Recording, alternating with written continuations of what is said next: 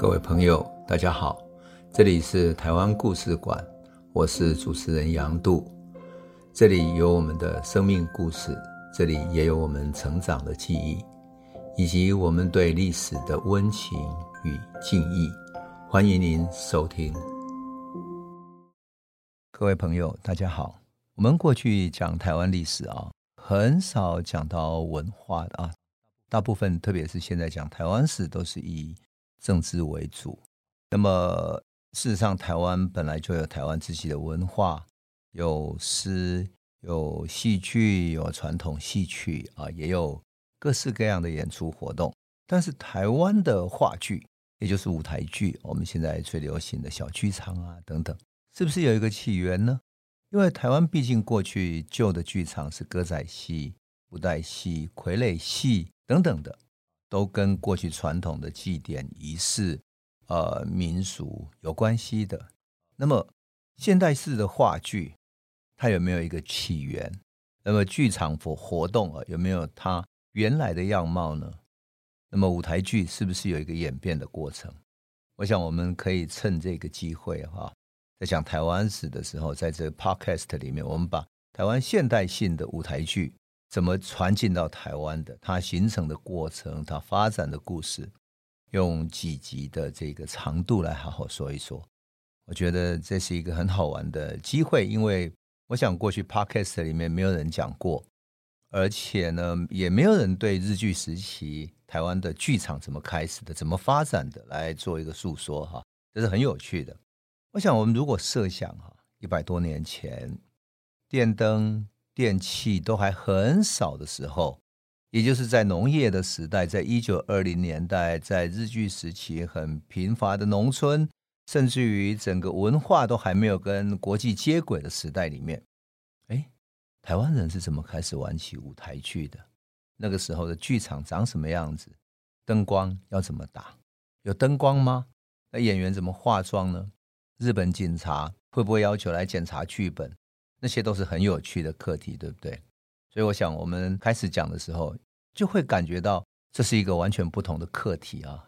那么，我想我们还是先开始证明一下，说舞台剧过去曾经叫什么名字？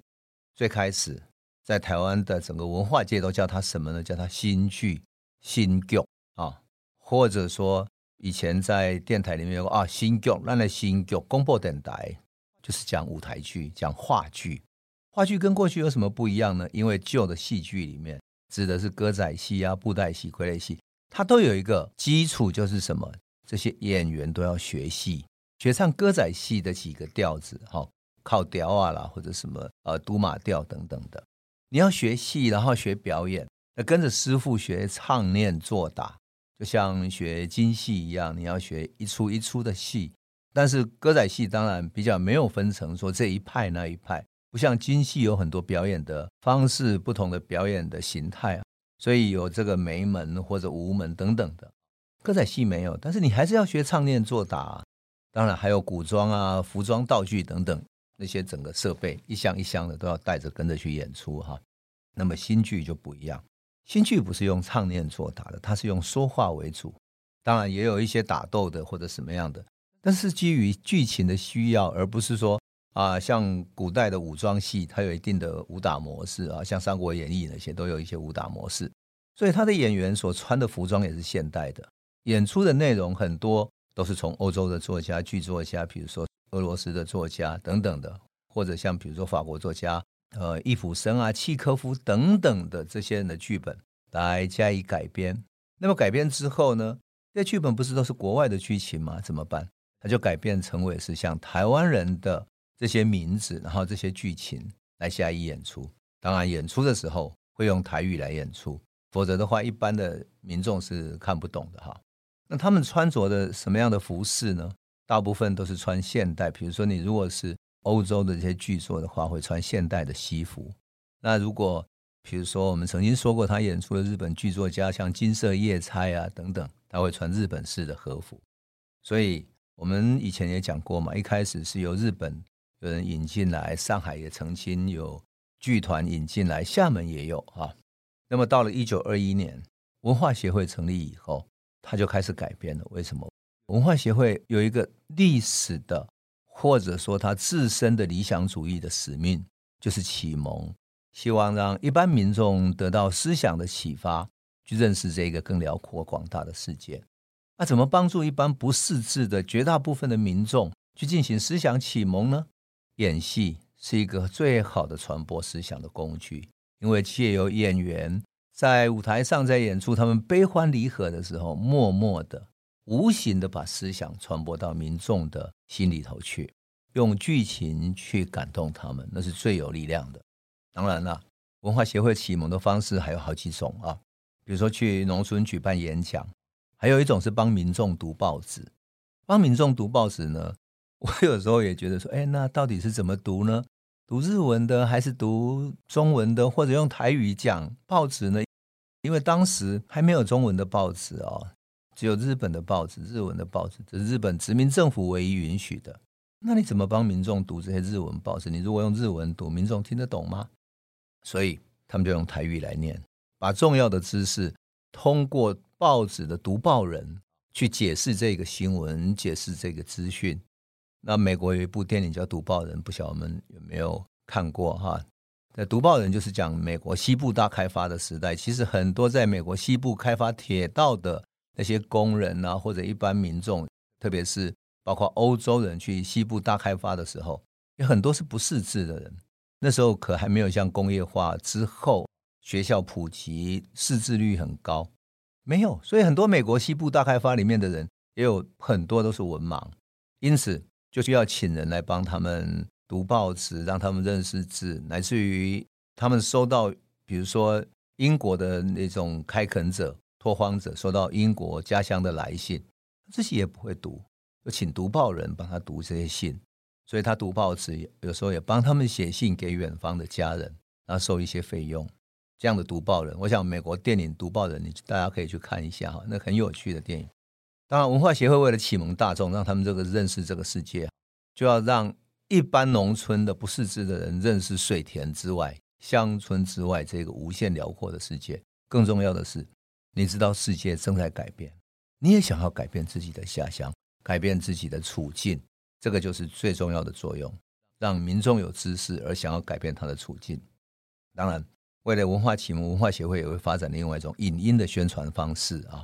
那文化协会有一位蔡培火先生，他去找一些嗯地主啦、雾峰林家等等，去募了一笔钱，去日本买电影的放映机，然后巡回全台湾去放映。当然，当时都是默片嘛，那默片就需要有一个解说者，解说那些剧情以及解说电影里面的镜头所呈现的场景啊，比如说。欧洲的、法国的、美国的等等的场景，以及剧中的人物在演出什么？比如说，我们看卓别林的电影，看他的默片子，啊，有人在解说，那个就是电影的解说方式。当然，我们回过头来讲新剧，也就是话剧哈。那么当时话剧的演出其实没有很明确说有一个剧本，你按照剧本的演出去要求你的演员一句一句的把你要表现的思想。把要演出的效果演出来没有？绝大部分用台语的对白呢，都是用民众容易听得懂的。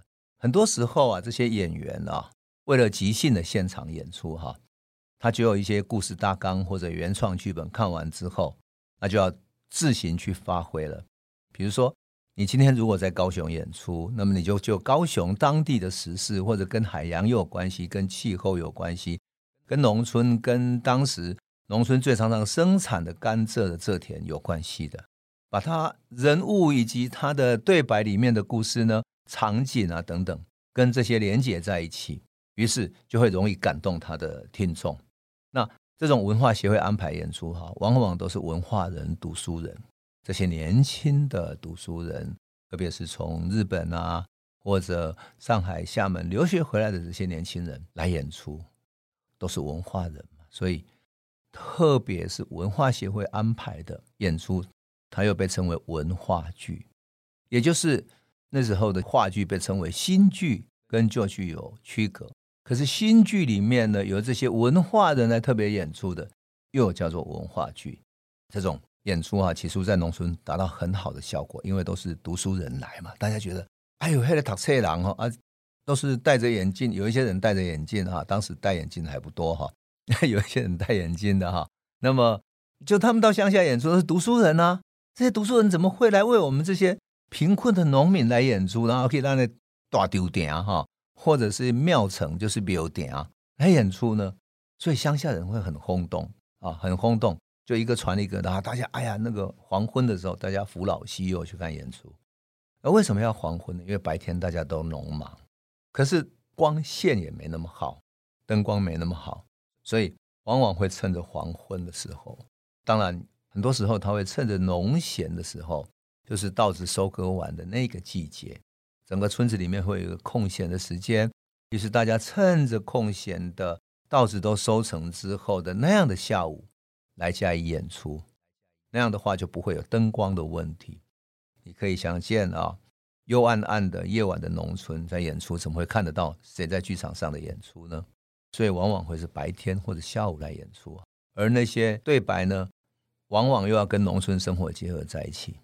可是坦白讲，对于读书人来讲，这种把文绉绉的对这种原来的剧本啊改成很通俗的生活化的口语啊，其实很不容易。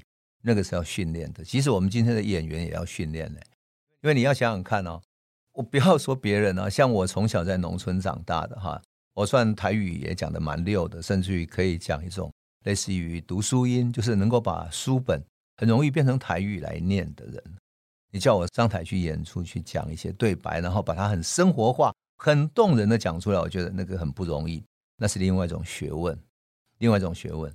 可是因为这些读书人在演出的时候，有点文人在演出的味道哈。所以乡下人会怀着一种尊敬的感情。我看到当时呃台湾民报那些记载就很有趣，他们去演出的时候大受欢迎。可是呢，对于演出的内容就觉得哇，这些热心青年让我们很感动。可是又有点太过高级了哈。那台湾民报讲的很有趣，他说新兴的文化剧啊，利益非常良好，那民众也喜欢。但是有些内容呢，有些过于高级。我觉得他讲“过于高级”这两个字就很有趣。他说什么呢？禁于有一方面兴趣的人才会去看，才会了解。有一些刻白也很深。什么叫刻白很深呢？因为像比如说易卜生的社会阶级，或者说那些比较深的国外的剧本啊，一般民众坦白讲还没有那么深刻的思想。因为毕竟欧洲的那些剧里面会谈到人们更内在内心的戏。呃，像比如说契科夫的戏里面有一些内心的痛苦，然后或者对时代的苦闷等等，那个就不是一般啊、常常看布袋戏啊、看歌仔戏的这些观众所能够了解的哈。那因此，台湾民报就劝文化协会这些演出的知识分子说：“你好像还要再通俗一点才行呢，你那个口白啦、剧情要改一改哈。”所以我就说哈，日剧时期这个文化剧也很有趣哈，很有趣。这个新剧呢就。变成是民众之间哈一种传说，甚至于一种大受欢迎，但是又有点好像在尊重知识分子的这种感觉哈。那这个时候呢，就有新剧的参与者就开始觉得说，好，那我们来改革新剧好了。所以就有星光演剧研究会，就他们就成立一个演剧研究会。那星光演剧研究会也是一个无政府主义的黑色青年。他主要的负责人呢是张维贤，好，我们回头会讲张维贤单独的故事。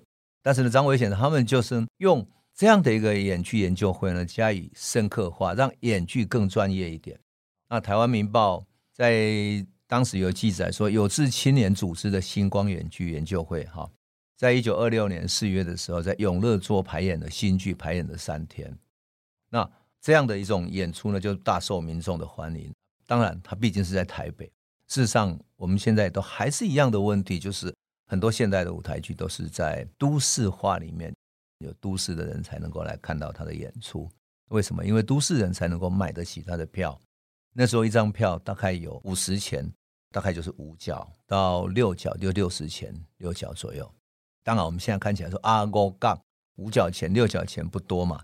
但是你要知道啊，当时一个工人哈，一天的薪水，一天的薪水哈。才两角，有的甚至于苦力劳力的辛苦的才三角，那当然有一些更钱更少的，就只有一点五角等等的。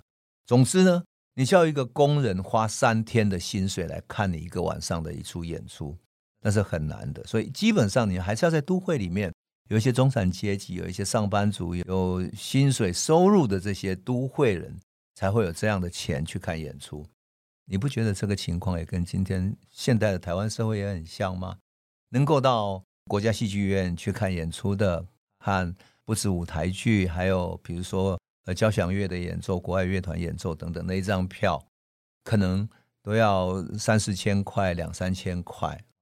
你叫一个年轻人一个月的月薪才三万出头，他要用两三天的薪水去买一张票进去听一场音乐会，那是很辛苦的事情。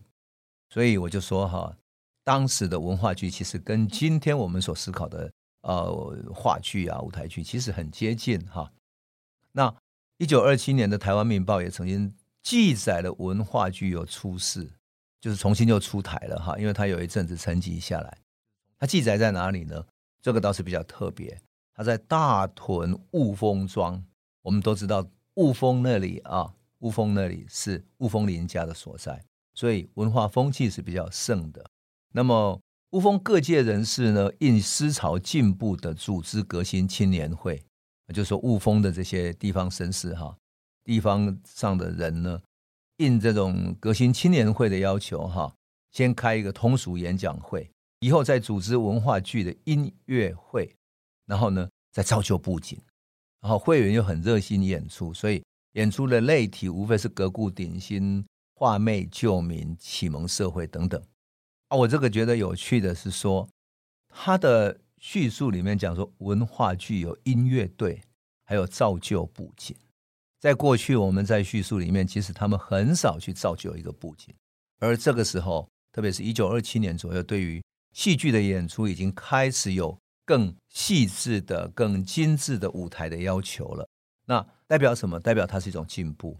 因此，在后来叶荣钟在写台湾民主运动时，他是在民国以后，就是一九四五年。之后哈，他写的演剧里面就曾经讲过说，演剧啊，在当时的台湾大致可以分为两类，就是戏剧运动哈，一类呢被称为艺术派的，以台北的星光剧团，就是我们刚刚讲的星光演剧研究会，张维贤这一派为代表，他们追求艺术的热情，追求戏剧艺术，所以对于他的布景，对于他的音乐，对于他的演员，乃至于表演的形态。还有比较更高的要求，所以他们有组织、有理想，并且参与到运动。哈，后来当然星光剧团分裂成为民风剧团。那么张伟贤也曾经到东京去学艺术，特别是学表演艺术，因此完全是走把戏剧当成专业的戏剧来学习，当艺术来学习的。那另外一类就是我们刚刚讲的文化剧，为了文化协会去推广宣传，跑到农村去，然后去做。思想启蒙的，那也被称为什么？叶荣中称他们叫宣传派，一个艺术派，一个宣传派。就这样两派呢，成为当时日据时期啊最重要的两个潮流。当然，这些潮流都在日本的总督府的监督之下慢慢发展起来。可是我们就可以看到，台湾的戏剧走向现代化，走向近现代的舞台剧，这个就是台湾舞台剧、台湾话剧。真正启蒙的起源的时期，你有没有觉得很有趣呢？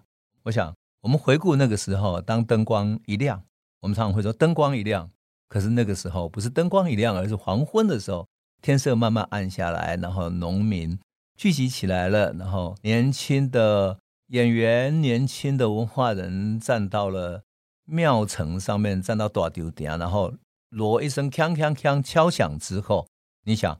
民众看着他们的演出，那是什么样的感觉呢？你能够想象那时候的一种情感，一种很有趣味的黄昏的美好的景象吗？我们今天就先讲到这里了，谢谢。